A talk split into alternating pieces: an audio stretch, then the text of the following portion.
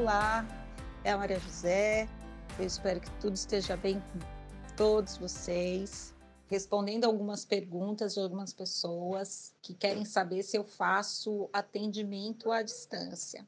Gente, olha, eu tenho pouquíssimo tempo, eu mal consigo produzir os conteúdos aqui para divulgação. Então é bastante complicado para mim, mas na medida do possível eu faço esse trabalho de atendimento à distância. Para quem tiver interesse, deixa o número do WhatsApp no direct, que conforme eu vou conseguindo encaixar na minha rotina, eu entro em contato e aí a gente bate um papo e conversa para ver o que, que a gente consegue fazer a respeito de algum determinado problema que vocês não estão conseguindo resolver de uma forma mais tradicional, tá bom?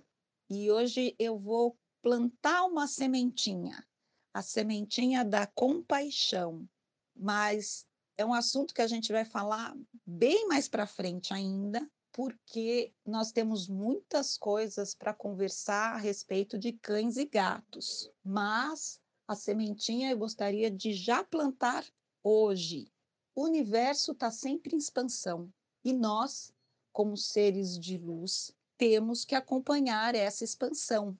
É essencial para a gente alcançar nossos objetivos, para a gente viver melhor e em harmonia conosco com o meio, com o próximo, com tudo que nos cerca. Então, hoje eu gostaria de dizer o seguinte: se você é alguém que nesse momento de pandemia sente compaixão por todas essas pessoas que sofrem, tentem expandir essa compaixão para animais que são abandonados, principalmente cães e gatos, que estão nas ruas, que estão nos abrigos, que estão indefesos, Amplie sua compaixão.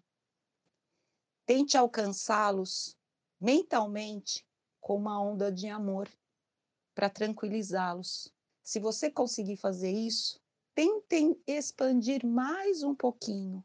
Tentem fazer com que essa onda de compaixão e amor alcance aqueles animais que estão em jaulas, aqueles animais que estão confinados em granjas, que estão na fila do corredor do abate, que estão nos navios sendo transportados como carga viva para serem abatidos, para aqueles que estão presos em laboratórios para testes. Amplie essa compaixão. Eles são seres que mais para frente nós vamos falar bastante deles. Nós vamos falar bastante da estrutura social e do emocional desses animais que a gente muitas vezes pouco conhece, porque a gente tem pouco contato com eles. Então, hoje, o exercício que eu gostaria de passar para vocês é esse: ampliar a onda de compaixão para todos os animais. Um grande beijo e a gente vai se falando.